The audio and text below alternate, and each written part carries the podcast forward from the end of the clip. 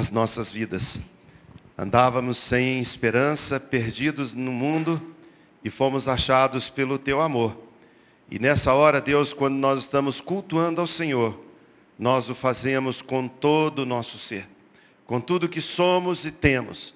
Por isso, Pai querido, recebe a nossa adoração através da oferta e dízimo que trazemos no altar. E por amor à tua palavra, Senhor, repreende o devorador em nossas vidas. Dá-nos capacidade de produzir. Dá-nos boas ideias, Senhor. Abre portas para o nosso trabalho. E recebe, Deus, a nossa adoração por tudo que tu és e tudo que o Senhor faz por nós. Nós agradecemos em nome do Senhor Jesus. Amém. Obrigado, irmãos. Deus abençoe a todos vocês. Nós estamos dando sequência ao que conversamos, temos conversado ao longo desse mês de setembro, sobre Aviva Senhor, a tua obra. Hoje nós vamos conversar um pouquinho sobre empoderados. Falamos sobre ativados, comprometidos, empoderados. Vamos falar hoje, próximo domingo, a gente terá aqui a palavra que fala sobre enviados, ou seja, aqueles que resolveram obedecer a palavra do Senhor e são então enviados. Nós vamos conversar mais um pouquinho sobre isso. E eu quero ler o que se encontra em Atos dos Apóstolos, capítulo 19, um texto por demais conhecido por nós e que com certeza continua nos abençoando através da beleza e da realidade daquilo que está descrito. Isso é história da igreja. E eu queria dizer para você que hoje isso pode acontecer novamente, pode ser repetido através do mover de Deus em nossas vidas, isso pode acontecer novamente. Paulo em Éfeso, capítulo 19 de Atos dos Apóstolos. Está escrito assim: Aconteceu que estando Apolo em Corinto, Paulo tendo passado pelas regiões mais altas, chegou a Éfeso e achando ali alguns discípulos, perguntou-lhes: Recebestes porventura o Espírito Santo quando crestes? Ao que lhe responderam: Pelo contrário, nem mesmo ouvimos que existe Espírito Santo. Olha que palavra, irmãos. Que coisa impressionante, não é verdade? Nem mesmo ouvimos falar que existe Espírito Santo. Então Paulo perguntou: em que, pois, fostes batizados? Eles responderam, no batismo de João. Disse-lhes Paulo, João realizou o batismo de arrependimento, dizendo ao povo que cresce naquele que vinha depois dele, a saber, em Jesus Cristo. Eles, tendo ouvido isso, foram batizados em nome do Senhor Jesus. E impondo-lhes Paulo as mãos, veio sobre eles o Espírito Santo, e tanto falavam em línguas como profetizavam, eram ao todo uns doze homens. O início, naquela cidade, uma metrópole do seu tempo, a segunda cidade maior que existia, é, Éfeso só era de menos importância e tamanho do que a própria capital do Império Romano, Roma. Versículo 8. Durante três meses, Paulo frequentou a sinagoga, onde falava ousadamente, dissertando e persuadindo com respeito ao reino de Deus. Visto que alguns deles se mostravam empedernidos e descrentes, falando mal do caminho diante da multidão, Paulo, apartando-se deles, separou os discípulos, passando a discorrer diariamente na escola de Tirano. Durou isso por espaço de dois anos, dando ensejo a que todos os habitantes da Ásia ouvissem a palavra do Senhor, tanto judeus como gregos. E Deus, pelas mãos de Paulo, fazia milagres extraordinários, a ponto de levarem aos enfermos lenços e aventais do uso pessoal de Paulo, diante dos quais as enfermidades fugiam das suas vítimas e os espíritos malignos se retiravam. 13.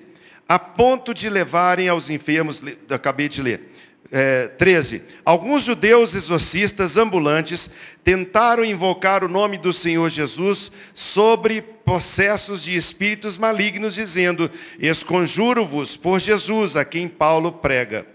Os que faziam isso eram sete filhos de um judeu chamado Seva, sumo sacerdote.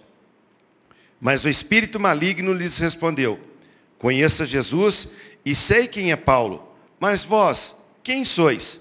E o possesso do espírito maligno saltou sobre eles, subjugando a todos, e de tal modo prevaleceu contra eles que, desnudos e feridos, fugiram daquela casa. Chegou esse fato ao conhecimento de todos, assim judeus como gregos, habitantes de Éfeso. Veio temor sobre todos eles, e o nome do Senhor Jesus era engrandecido. Muitos dos que creram vieram confessando e denunciando publicamente as suas próprias obras. Também muitos dos que haviam praticado artes mágicas, reunindo seus livros, os queimaram diante de todos.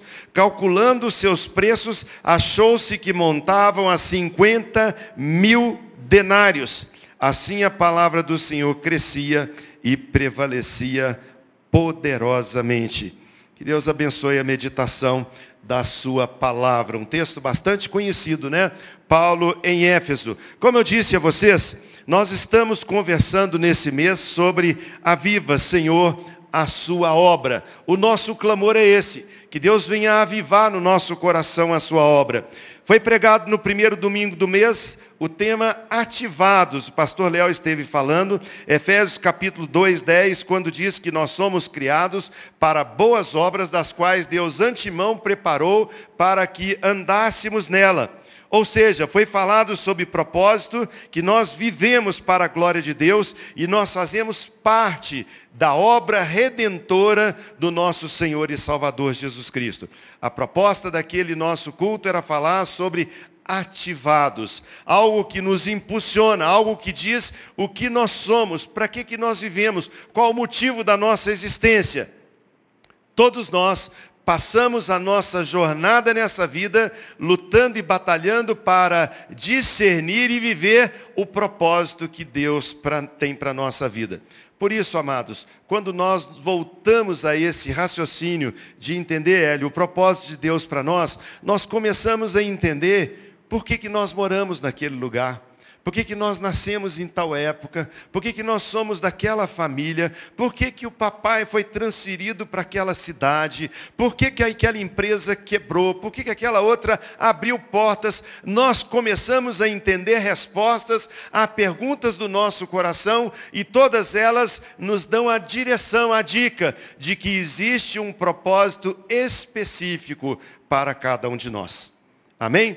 Então foi falado para nós sobre ativados. Domingo passado nós conversamos sobre comprometidos e nós trouxemos a mensagem falando sobre a parábola dos talentos, dizendo que um senhor indo se ausentar da sua nação, do seu país durante um tempo, chama três dos seus servos, distribui entre eles talentos, talentos, patrimônio, riqueza, e diz a eles: Eu vou estar fora durante um tempo, multipliquem, apliquem de tal maneira que quando eu voltar haverá um acerto de contas. E a Bíblia nos fala que a cada um, Renato, foi dado segundo a capacidade individual.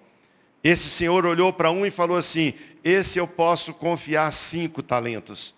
Olhou para o outro e falou, esse eu posso confiar dois. Olhou para um outro e falou, esse eu posso confiar um. Isso nos mostra, amados, que Deus faz as coisas de forma justa e que Ele não erra. Deus não erra. Ele confia a cada um de nós talentos segundo a nossa habilidade, capacidade de aplicar e fazer multiplicar. E nós estávamos conversando aqui dizendo que o que Deus diz sobre a nossa avaliação, a avaliação individual de cada um de nós, diz respeito ao que nós vamos fazer com esse talento.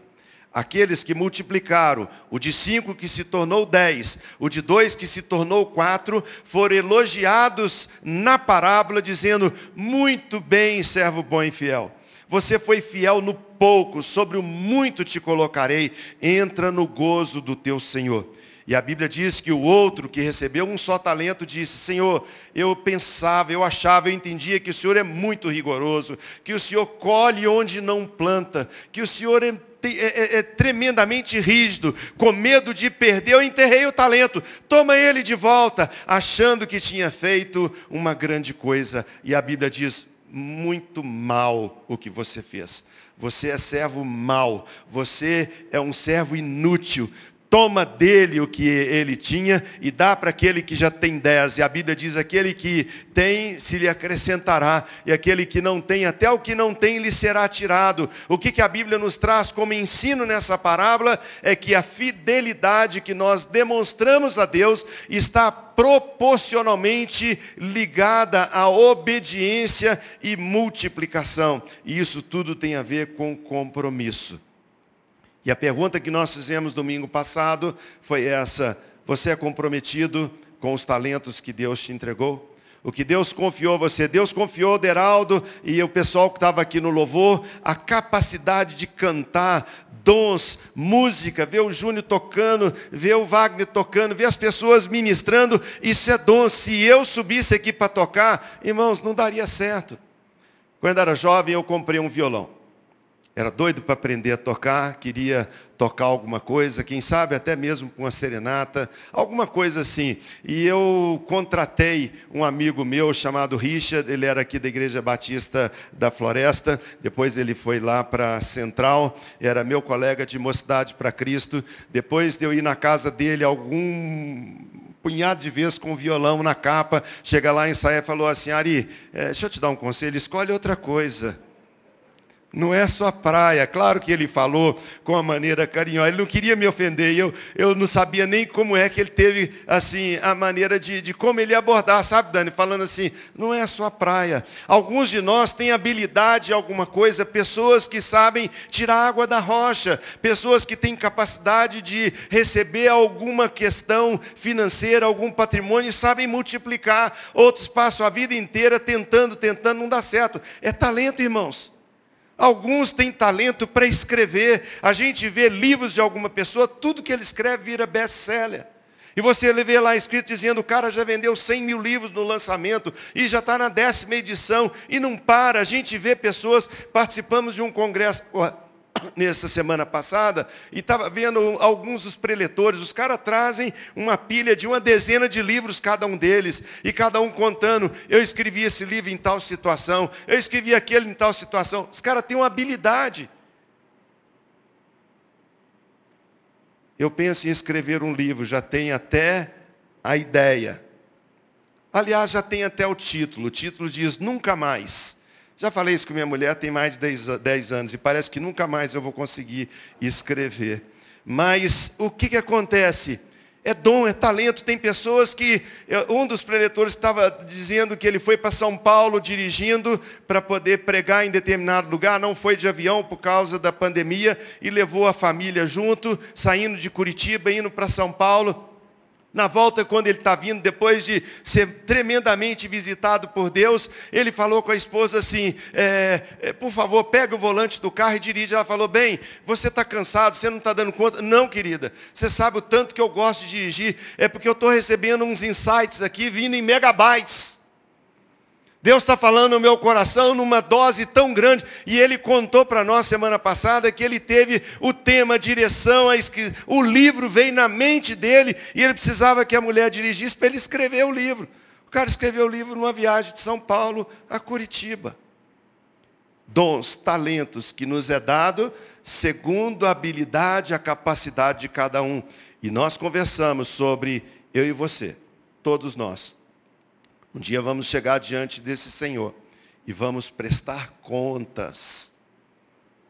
E Ele vai perguntar: o que você fez com o talento ou com os talentos que eu te dei? Você será considerado servo inútil, que enterra talento, ou muito bem, servo bom e fiel, que multiplica por isso, entra no gozo do Senhor. Hoje, nós estamos conversando um pouco sobre empoderados, recebendo o poder para testemunhar. Atos 1,8. A Bíblia diz que Jesus distribui aos discípulos tarefas, e essa tarefa precisa agora de um dunamis, de um dínamos, de um dinamite, de uma condição que brota de dentro para fora, para eles poderem fazer a tarefa. Eram os mesmos homens, as mesmas mulheres, eram as mesmas pessoas de pouco tempo atrás. Você pega o capítulo 24 lá do livro de, de João, você fica vendo, está escrito lá, capítulo 20 de João, dizendo que ao cair da tarde do primeiro dia, era domingo, Jesus tinha sido ressurreto logo naquela manhã. No final do dia, a Bíblia diz que os discípulos estão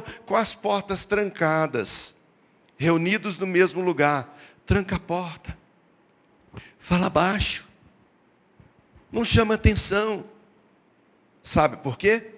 Com medo dos judeus se pegar o mestre, se prender o mestre, se julgar o mestre, se crucificar o mestre, se matar o mestre, vão fazer a mesma coisa conosco. Eles estavam temerosos, eles estavam aflitos, o coração deles estava baqueado com aquela situação que acontece. Você vê lá no livro de Lucas dizendo que dois estão voltando no caminho de Emaús. Parece que o sentimento era de foi bom enquanto durou.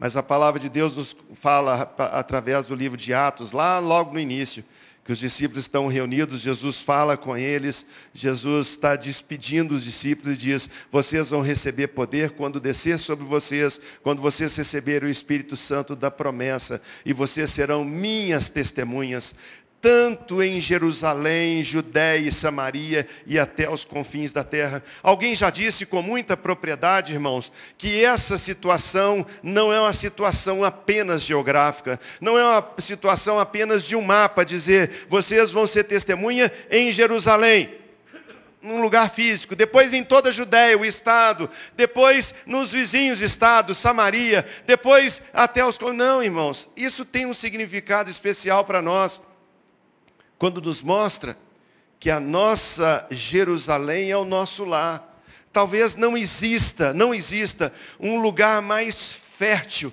um lugar mais necessário de julgar a semente, de pregar o evangelho do que os nossos lares. Eu não vou pedir para você levantar a mão não, mas com certeza você tem essa resposta na sua mente, eu perguntando de quantas pessoas são salvas no seu lar.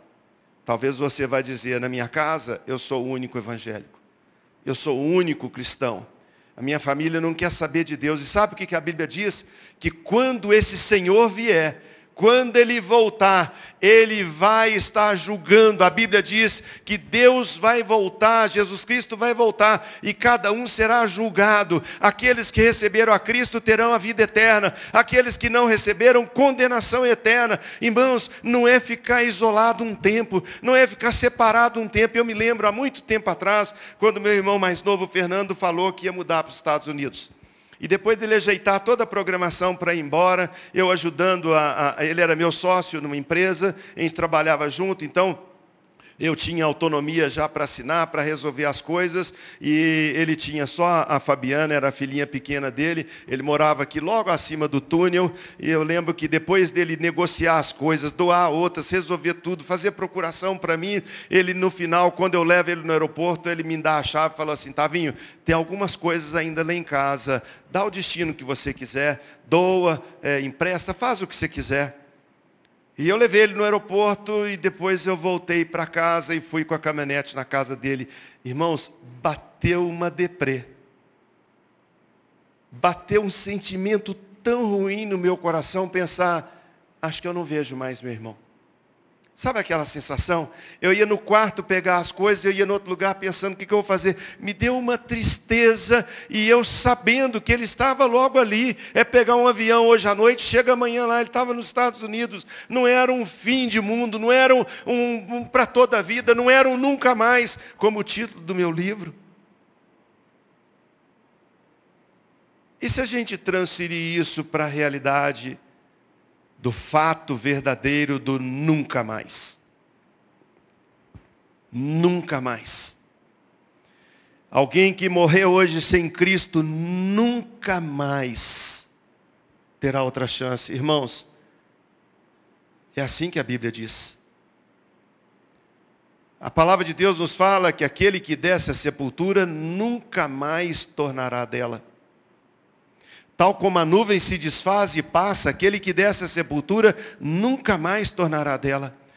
Qualquer ser humano, rico, pobre, preto, branco, novo, velho, seja quem for, rico ou pobre, seja quem for, se fechar os olhos nessa vida sem Cristo, nunca mais, segundo a palavra de Deus, ele terá uma repescagem, não terá uma segunda chance. Não é igual a gente, que o time não está bem, mas quem sabe ele melhora. Irmãos, fechou a porta, fechou os olhos, está sem Cristo, condenação eterna. Mas a palavra de Deus nos diz, em verdade, em verdade vos digo, que quem ouve as minhas palavras e crê naquele que me enviou, não entra em juízo, mas passou da morte para a vida. Então, quando nós pensamos nessa realidade, nós vamos entender que o nosso lar, a nossa Jerusalém, talvez seja um ambiente extremamente profícuo para a gente pregar o Evangelho. Mas é difícil.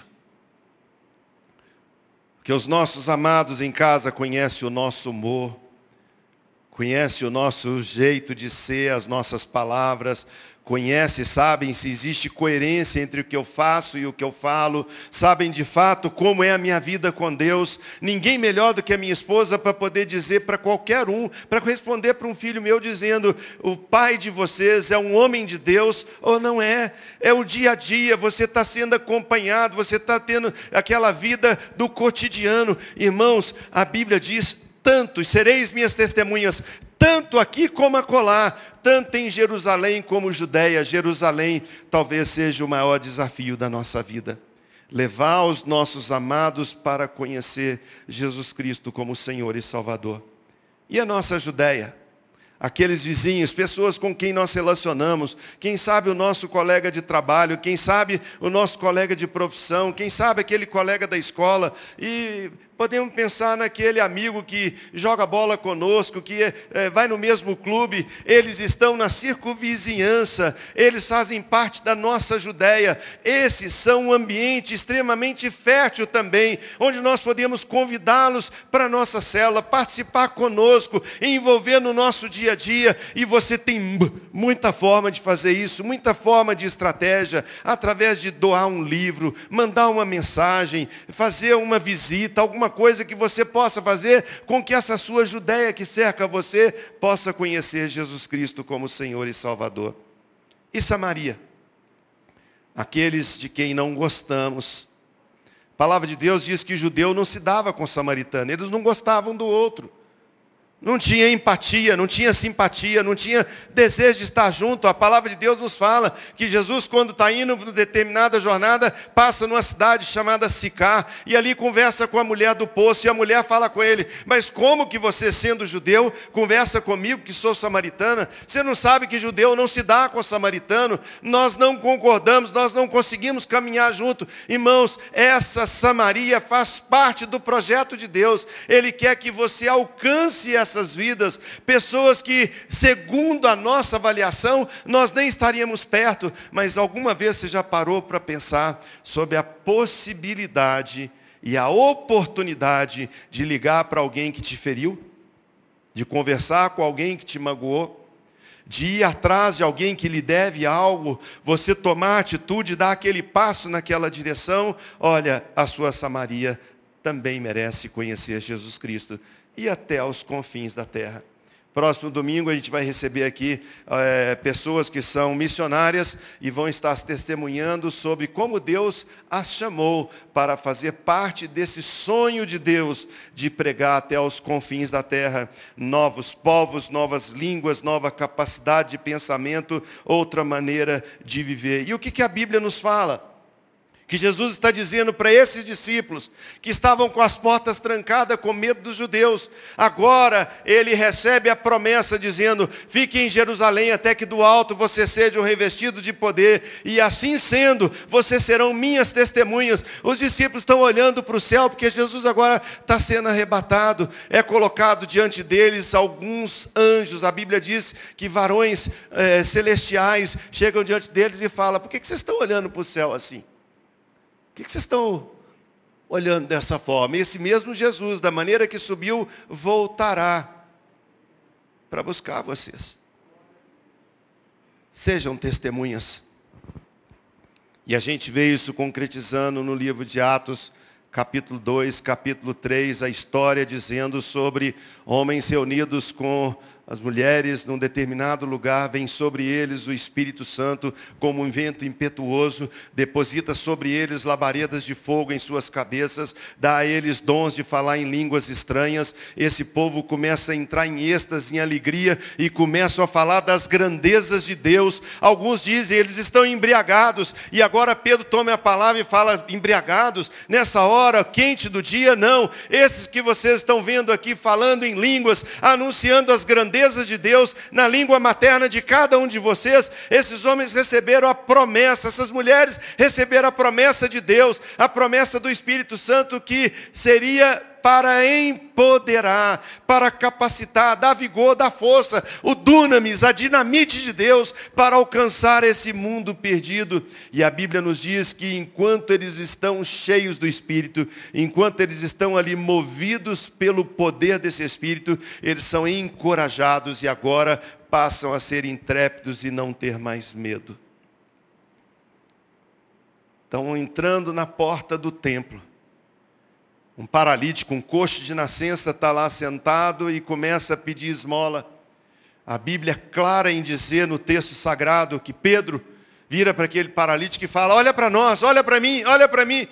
A Bíblia diz que aquele homem olha para Pedro pensando, vou receber algo, o que será que ele vai me dar? Um denário, dois, o que ele vai me dar de dinheiro? E aí Pedro diz a ele, eu não tenho ouro nem prata, mas o que eu tenho eu te dou, em nome de Jesus Cristo Nazareno, levanta e anda. A palavra de Deus nos diz que Pedro estendeu a mão para aquele homem e de um salto ele pulou, entrou no templo louvando e glorificando o Senhor e se apegou a Pedro e João palavra de Deus nos diz que a notícia chegou em todos os lugares. Quando você lê o texto de Atos, está dizendo que todos se ajuntam à porta do templo. E quando eles estão ali, começam a ouvir aquelas coisas. Pedro agora faz um discurso, e no discurso ele diz: Arrependei-vos, cada um de vocês arrependam-se dos seus pecados, voltem para Deus, receba Jesus como Senhor e Salvador. Esse Jesus que foi ressurreto, esse Jesus que nós vimos subir, esse Jesus que nós tocamos em suas feridas, a gente viu que era Ele de fato. E a palavra de Deus nos diz que os religiosos da época colocam eles em prisão, são contra a ideia, contra o ensinamento sobre a ressurreição dos mortos. E o apóstolo Paulo fala que se a nossa vida se resumisse, a nossa esperança tão somente nessa vida, nós seríamos os mais infelizes de todas as criaturas. Por isso nós cantamos, porque Ele vive, posso crer no amanhã. Porque Ele vive, Ele ressuscitou. E esse Jesus que ressuscitou depositou a sua obra, o seu projeto na vida daqueles homens simples como nós e deu a eles o poder, a capacitação para serem testemunhas. Agora eles são presos, julgados no calabouço, é fim do dia, passam a noite ali e aqueles líderes religiosos começam a pensar: opa, existe um fato, aconteceu alguma coisa, nós podemos negar sobre a ressurreição, mas nós não podemos negar que um coxo andou, nós não podemos negar, eh, eu já dei esmola para ele, a gente já deu dinheiro para ele na porta do templo a gente viu, o homem tinha as pernas finas, ele era atrofiado, ele é desde nascença um paralítico, um coxo. Toda a multidão viu. O que, que vai fazer? Não vamos soltá-lo, senão a situação vai ficar complicada. Trazem Pedro e João e falam, ó, vocês vão ficar livres. Mas nós proibimos vocês de falar de Jesus. Sabe o que eles falam, aqueles ex-medrosos? Nós não podemos deixar de falar daquilo que nós vimos e ouvimos. Não podemos deixar de falar. Por que isso? Por causa do poder do Espírito que veio sobre eles. E sabe, amados, quero com isso usar a base da nossa reflexão de uma história que se repete em Atos 19, conforme nós lemos. Paulo está indo em Éfeso, quando ele chega naquele lugar, uma cidade de, dizem os historiadores, de mais ou menos 250 mil habitantes naquela época, uma cidade que era uma metrópole na época do Império Romano, uma cidade extremamente pagã, uma cidade idólatra, uma cidade que tinha em Diana a sua grande deusa, uma grande deusa, uma cidade voltada para feitiçaria, para magia negra, para essas coisas que nós sabemos que são contrárias à vontade de Deus, adivinhação, cartomancia, necromancia, coisas tudo desse jeito, e as pessoas se enriqueciam com isso. As pessoas faziam, é, os ourives faziam peças preciosas sobre esses ídolos e vendia muito.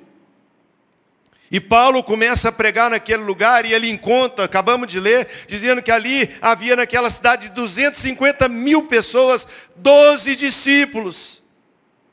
Uma gota no oceano, irmãos um lugar completamente consagrado ao inimigo, um lugar onde não tinha ninguém que conhecia o Evangelho. Parece com a nossa nação, irmãos.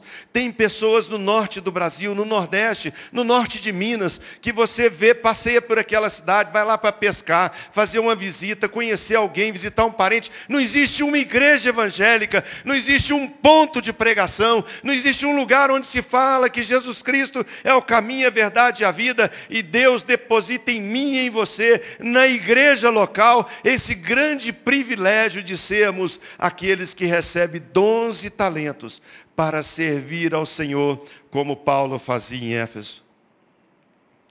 Perseguição aumenta.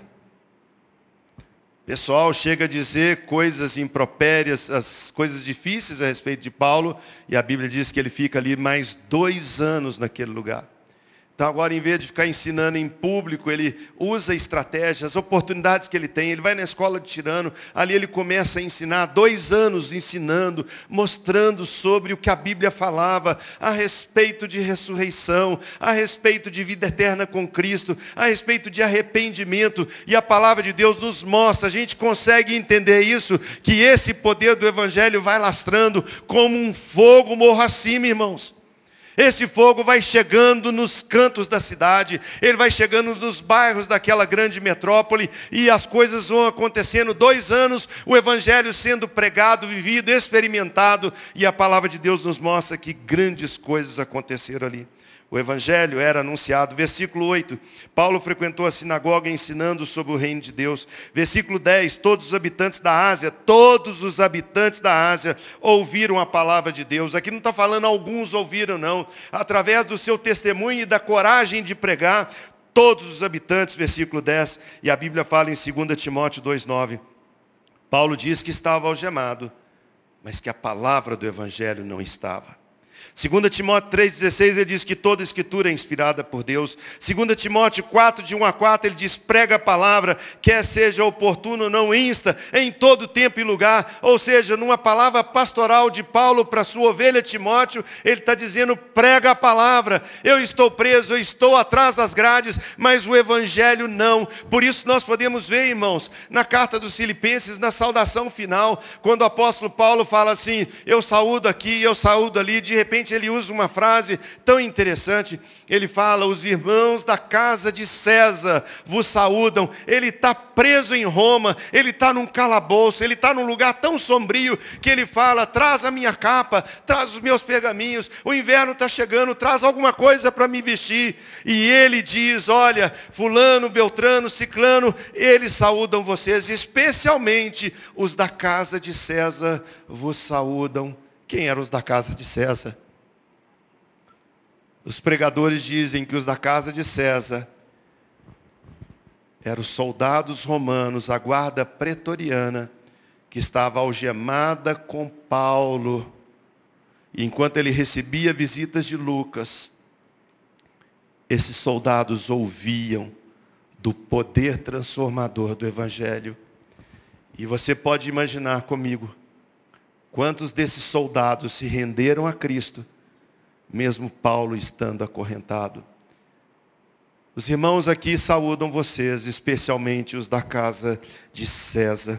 Romanos 10, de 13 a 15, como ouvirão se não há quem pregue? A palavra de Deus não tornará vazia, mas tem que haver quem pregue. Ela é como a semente que cai num terreno bom, ela é a semente do Evangelho, mas o semeador somos nós, temos que sair a semear. Os milagres também aconteciam. Versículo 11 e 12 Deus fazia pelas mãos de Paulo verdadeiros milagres e maravilhas. O pessoal pegava o lenço de Paulo, que ele tirava o suor, o avental que ele usava do seu dia a dia, julgava, colocava aquele lenço, aquele avental sobre os enfermos, eles eram curados, irmãos.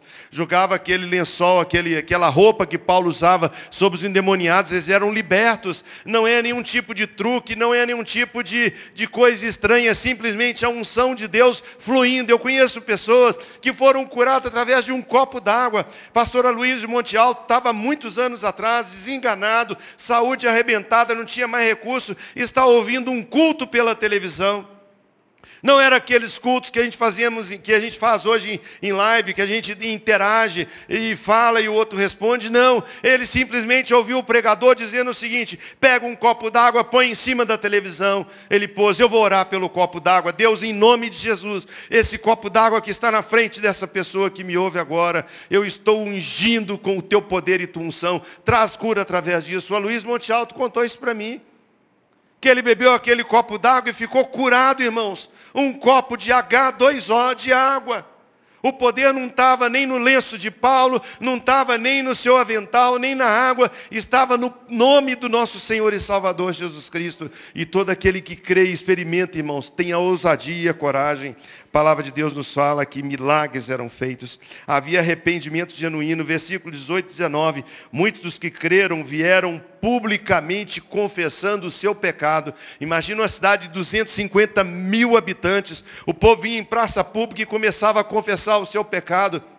A Bíblia diz que aqueles feiticeiros, aqueles que liam os Paulo Coelho da época, aqueles que procuravam voodoo, aqueles que procuravam magia negra, aqueles que brincavam com coisas de literatura do inferno, aqueles que faziam a sua instrução através de livros da época que falava sobre feitiçaria, como nós temos hoje, vendido em bancas, em, em todos os lugares, na internet. A Bíblia diz que esses homens foram em praça pública e queimaram seus livros. Sabe quanto queimaram de livros? 50 mil denários, irmãos.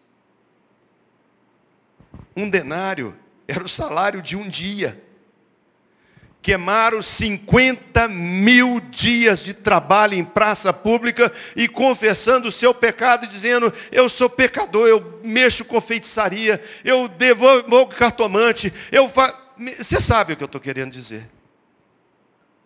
Queimaram em praça pública confessaram publicamente o seu pecado e receberam Jesus Cristo como Senhor.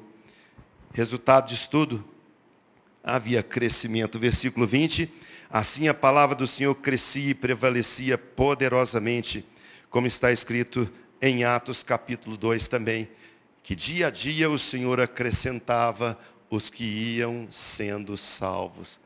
Por que isso? Por causa do empoderamento do Espírito Santo. Não era pela eloquência do falar, não era pela capacidade de instrução, mas era exatamente pelo mover do Espírito. Por isso que Paulo começa esse texto, quando ele chega naquela cidade, ele fala assim: quando vocês receberam a Cristo, vocês receberam também o, o batismo do Espírito Santo, e eles falam: Espírito Santo, o que é isso?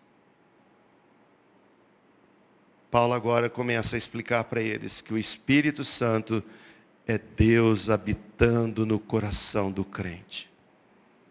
É Deus pegando a sua vida e a minha vida e fazendo morada. É Deus expandindo o seu poder através da vida de ser humano como eu e você. É Deus, através do poder do Espírito, capacitando você que ensina, você que aprende, você que é proprietário, você que é empregado, você que é aposentado, você que está na escola, cada um de nós, sermos ungidos. E eu quero dizer em nome de Jesus Cristo que a história ainda se repete.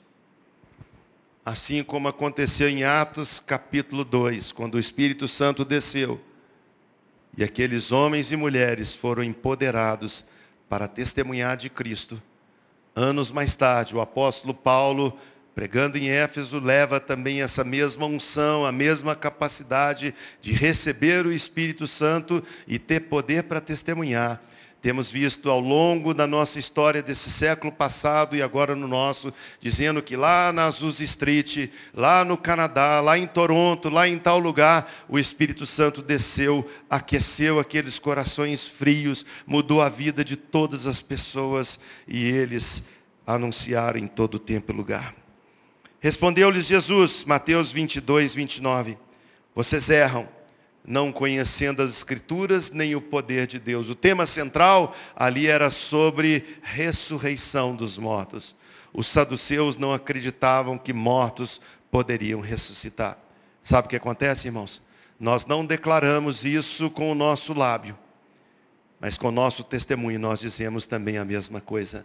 Nós não acreditamos em ressurreição e vida eterna.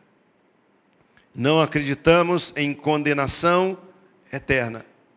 Porque a gente vive, cada um de nós, na nossa vida normal, na nossa zona de conforto, esquecendo que esse Senhor, há dois mil anos atrás, veio e ele disse: Eu vou voltar e vou acertar contas. Está preparado, querido? Fui fazer uma visita essa semana no hospital. E saí de lá com o coração pensando assim. Qualquer hora essa pessoa fecha os olhos. Que bom que ela tem Cristo. Vou na UTI essa semana orar por uma outra pessoa. Quero fazer uma oração com ela e pedir para ela repetir comigo. Eu declaro que Jesus Cristo é meu Senhor e Salvador. Que a palavra de Deus nos diz que com a boca a gente confessa a respeito da salvação. Com o coração a gente crê. E todo aquele que me confessar diante dos homens, eu o confessarei diante do meu Pai. Irmãos, isso não é papel do pastor. Isso não é papel do missionário, isso é papel de todo crente. Todos nós precisamos anunciar, dizer que Jesus Cristo é o caminho, a verdade e a vida, que ninguém vai ao Pai senão por Ele. Estava conversando com a Suzana, a gente foi para a fazenda na sexta-feira, e pensando sobre o que nós ouvimos semana passada na conferência de pastores e líderes. E a gente perguntando, o que, que mais te marcou? E ela falou comigo, o que mais me marcou foi aquela palavra que diz, um pastor larga 99 ovelhas no aprisco e vai procurar a ovelha perdida. Quando a encontra, coloca nos ombros e traz de novo para o aprisco. Curve a sua cabeça, feche os seus olhos. Eu quero desafiar você agora a pensar nisso. Existe uma ovelha perdida que faz parte do seu convívio. Você vai se lembrar com certeza de alguém que está afastado do Senhor. Às vezes alguém que nunca esteve perto de Deus. Outros que já tiveram. E esfriaram ou abandonaram a sua fé. Faz uma oração agora por essa pessoa. Atinge o mundo espiritual agora com a palavra da sua boca, dizendo: Senhor, eu vou buscar essa ovelha para o Senhor. Pedro, tu me amas? Pacienta os meus cordeirinhos. Pedro, tu me ama? Cuida das minhas ovelhas. Pastoreia as minhas ovelhas. Assim como aconteceu com aqueles discípulos lá em Jerusalém. Assim como aconteceu com a igreja de Éfeso, que começou com 12 pessoas no meio de uma grande multidão. Pode acontecer na nossa igreja, na nossa vida, nos nossos dias.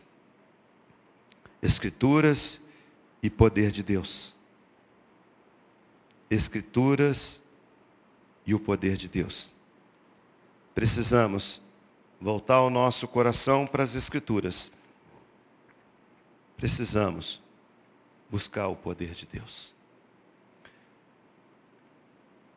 Senhor nosso Deus, nós queremos agradecer pelo privilégio que nós temos de ter recebido das tuas mãos talentos o Senhor deu a cada um de nós alguma coisa de valor. segundo a capacidade de cada um de nós para multiplicar. Mas nenhum de nós ficou sem talento. Nosso talento pode estar voltado para alguma coisa na área doméstica, na área empresarial, na área de tecnologia, na área do esporte, seja qual for. O Senhor tem nos dado habilidades para multiplicarmos o talento que é Cristo na nossa vida. Com certeza, Deus, essa pessoa, esse nome que veio na nossa mente, nós queremos interceder por ela. Pedir, Deus, me dá uma oportunidade a cada um de nós, nessa semana, de mandar uma mensagem, de escrever um texto, de fazer uma ligação, fazer uma visita, Senhor, nos dá estratégia. Para que a gente possa buscar essa ovelha perdida, para entregar nas tuas mãos, porque haveremos de ouvir, muito bem, servo bom e fiel. Fostes fiel no pouco, sobre o muito te colocarei. Entra no gozo do teu Senhor. Leva-nos, Senhor, em paz para os nossos lares, livra-nos do mal ao longo da semana. Cura o teu povo que estiver doente hoje, Deus. Traz cura, por misericórdia, traz cura. Nós estamos clamando por cura no meio da igreja. E pedindo que o Senhor venha liberar palavras que venham nos atrair para o Senhor e nos fazer comprometidos e apaixonados em pregar o Evangelho. E agora, quando saímos para retornar para os nossos lares, leva-nos debaixo da tua paz e que o amor de Deus, o nosso Pai, a graça que Cristo revelou na cruz do Calvário e o poder transformador do Espírito Santo seja com cada um de nós, hoje e sempre. Amém. Deus te abençoe e tenha uma semana de vitória, em nome de Jesus.